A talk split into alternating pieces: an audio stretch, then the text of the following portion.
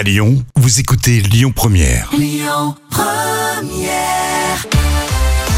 Voici pour vous les moments cultes de la télé. Alors souvenez-vous, avant la chaîne Arte, il y avait la 7, une chaîne culturelle très pointue.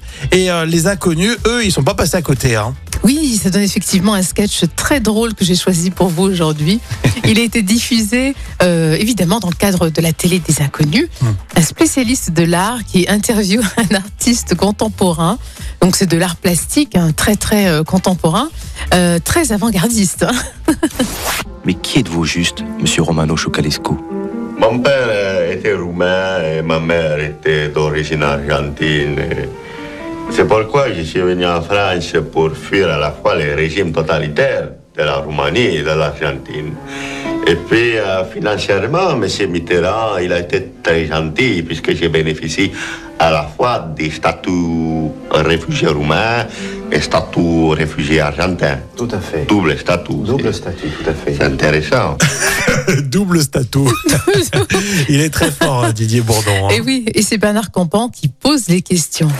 Juan Romano Chocalescu n'est pas seulement un peintre ou un sculpteur, c'est avant tout un animateur d'espace, un modeleur de vide. Vous avez déclaré que vous étiez avant tout un destructureur d'intemporalité. Oui, un destructureur d'intemporalité. L'artistique est quelque chose d'intérieur et aussi d'extérieur. Et ça, c'était un autre maître à moi, M. Fulovaracci.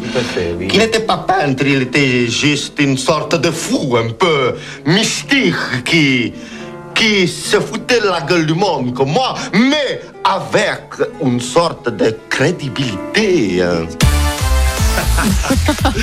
Bon, on l'écouterait pendant des heures, Didier Bourdon, euh, faire ça, son, son artiste complètement fou. Ah, le double statut, euh, c'est excellent.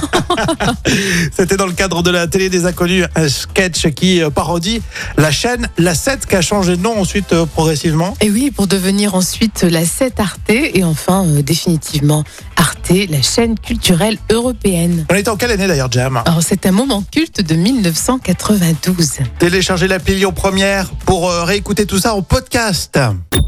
Écoutez votre radio Lyon Première en direct sur l'application Lyon Première, lyonpremière.fr et bien sûr à Lyon sur 90.2 FM et en DAB+. Lyon Première